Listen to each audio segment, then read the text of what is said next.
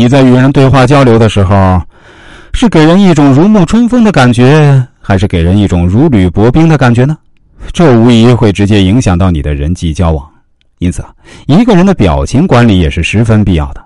有的人相貌平平，但是表情真诚，在待人接物时总是微微一笑，给个回应，这是典型的很有礼貌的表现。久而久之，我们会忽略对方的貌，越处越舒服，越看越顺眼，渐渐被其宽厚待人的品质所打动。很多时候，我们只有接触的多了，回馈的多了。才会发现，表情这种最日常的活动也具有治愈他人的能量。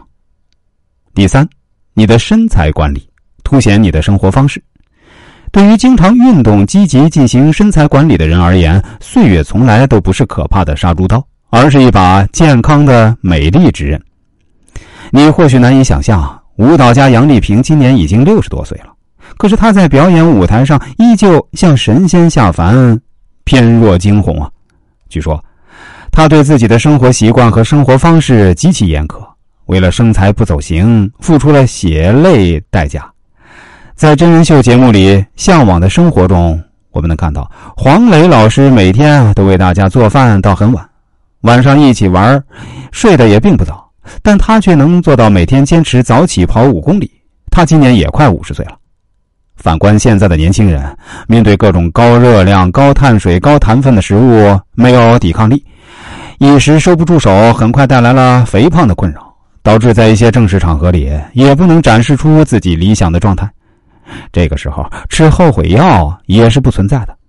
要明白，当你在吃烧烤、喝啤酒的时候，有人在健身房大汗淋漓；当你在和睡神做斗争。不能早起的时候，很多人已经完成了早上的锻炼计划。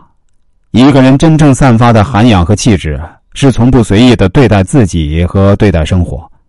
仪表堂堂、穿戴整洁的形象，